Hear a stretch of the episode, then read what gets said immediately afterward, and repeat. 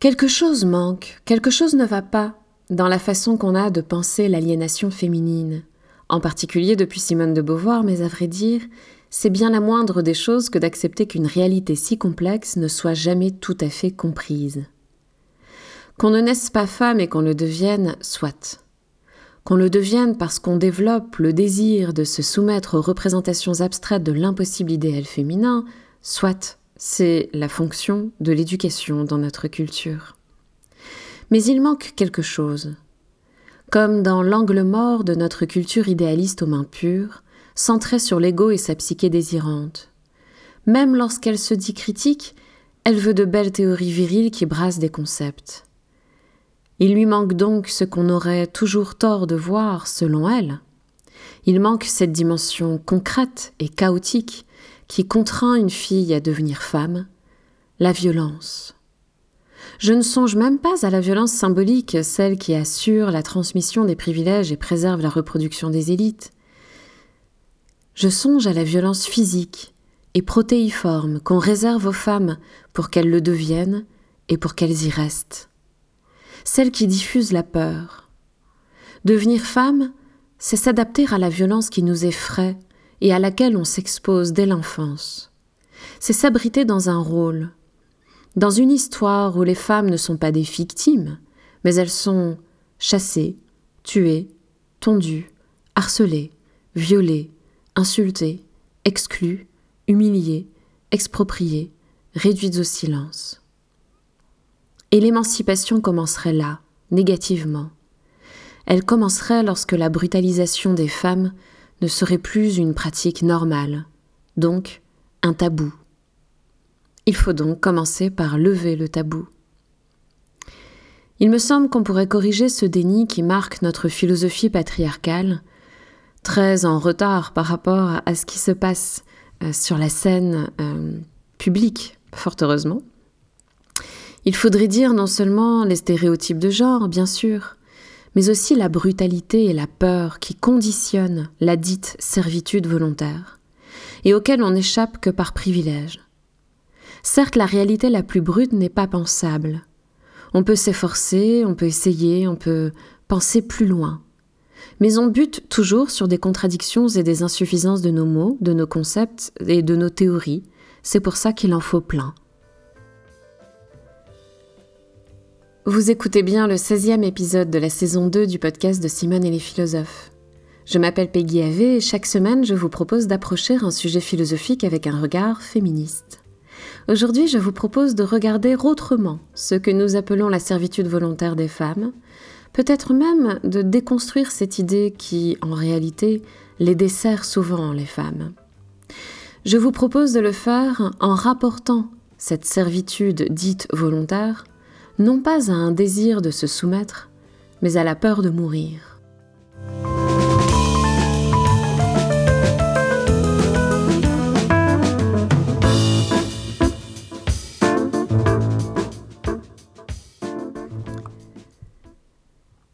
Je ne l'ai jamais connu.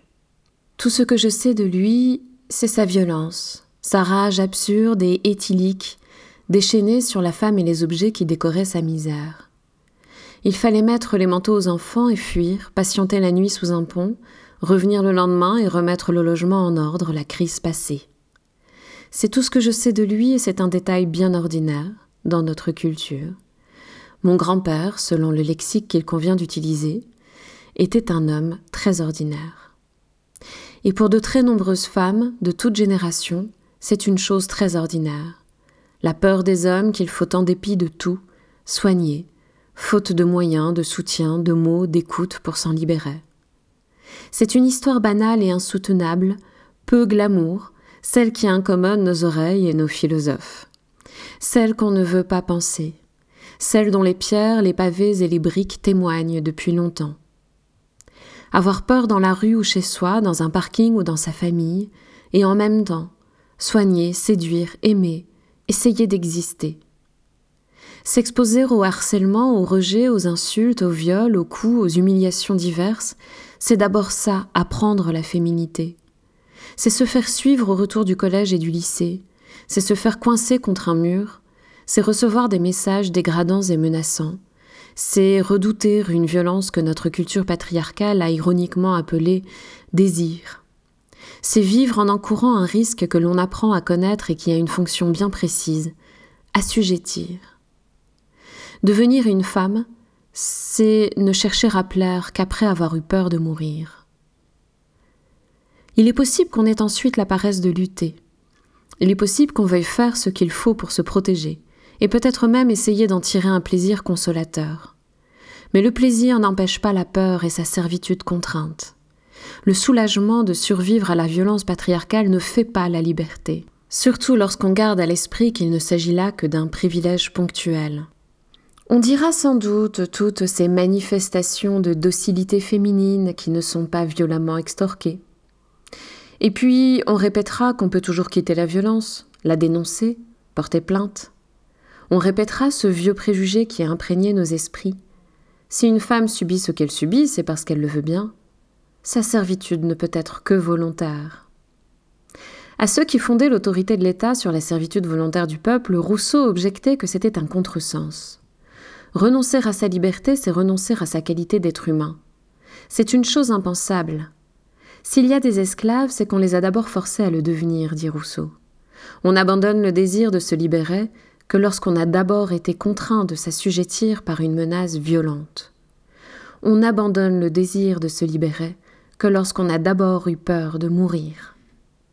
J'ai l'impression qu'on y verrait plus clair sur cette fameuse soumission volontaire des femmes si l'on se rappelait ce propos de Rousseau au sujet de l'esclavage, et si l'on osait penser au contact du réel lui-même, ce réel tissé des faits divers qu'on dénigre, ce réel imbibé d'une culture de la violence qui a toujours cherché à désarmer les femmes économiquement, intellectuellement, physiquement, comme le montre bien Elsa Dorlin dans son livre Se défendre, philosophie de la violence, et je vous en reparlerai à mon avis bientôt. Un adage devenu courant dit qu'on ne peut pas prendre soin des autres si l'on ne prend pas soin de soi. On le répète souvent aux femmes épuisées ou abîmées, comme pour se dispenser de les aider concrètement ou de réduire la violence qu'elles subissent. Mais pour prendre soin de soi, c'est-à-dire à tout le moins ne plus encaisser la menace, celle dans laquelle on peut s'enfermer dans la solitude, il faut pour ainsi dire cesser de devenir femme, en identifiant la violence au lieu de l'incorporer, en se rapprochant les unes des autres au lieu de s'isoler dans nos silences domestiqués. Tant que nous aurons peur de penser ensemble la violence et de façon plurielle, nous contribuons à maintenir le déni qui la protège. Et notre peur se nourrit ainsi elle-même. À l'inverse, lorsqu'on s'en donne mutuellement la liberté, c'est-à-dire l'espace et le temps de la pensée, pas seulement de la nommer, mais de la penser. Lorsqu'on ose chercher à comprendre ce qu'on a vu et vécu, on peut vivre quelque chose qui dépasse la compensation, qui dépasse le divertissement, qui dépasse même la consolation et qui libère. Une forme de joie, celle qu'il y a à saboter l'oppression en cherchant à la comprendre.